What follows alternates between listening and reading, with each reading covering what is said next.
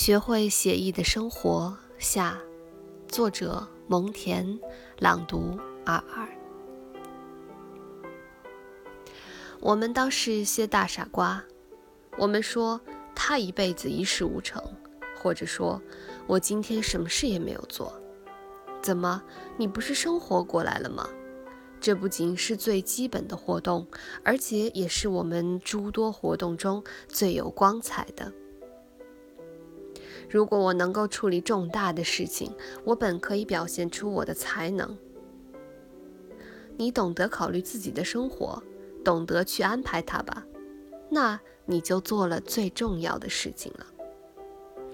天性的表露与发挥作用，无需异常的境遇。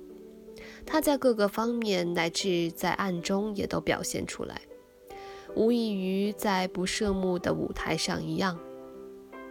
我们的责任是调整我们的生活习惯，而不是去编书；是使我们的举止井然有致，而不是去打仗、去扩张领地。我们最豪迈、最光荣的事业，乃是生活的写意。其余一切事情，执政、致富、建造产业，充其量也只不过是这一事业的点缀和从属品。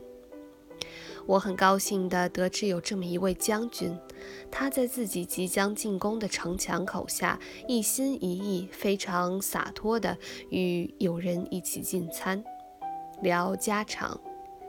布鲁图斯也一样，他在天。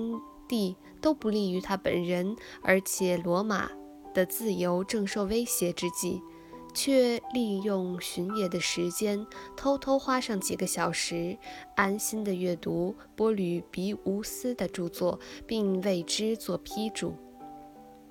心灵不豁达的人，当其陷于沉重的事物堆里的时候，就不知道彻底摆脱出来。他们不知道要拿得起，放得下。哦，患难与共的勇敢的友人，今天且尽情饮，好消愁解闷。明天咱们就进茫茫海域航行。赫拉斯，大家好，我是你们的主播阿尔，我在远隔万水千山之外的德国，用声音带给你们祝福。如果你喜欢我的声音，欢迎你评论、转发，也希望你能够关注。谢谢你们的收听，我们下期再见。祝你拥有美好的一天。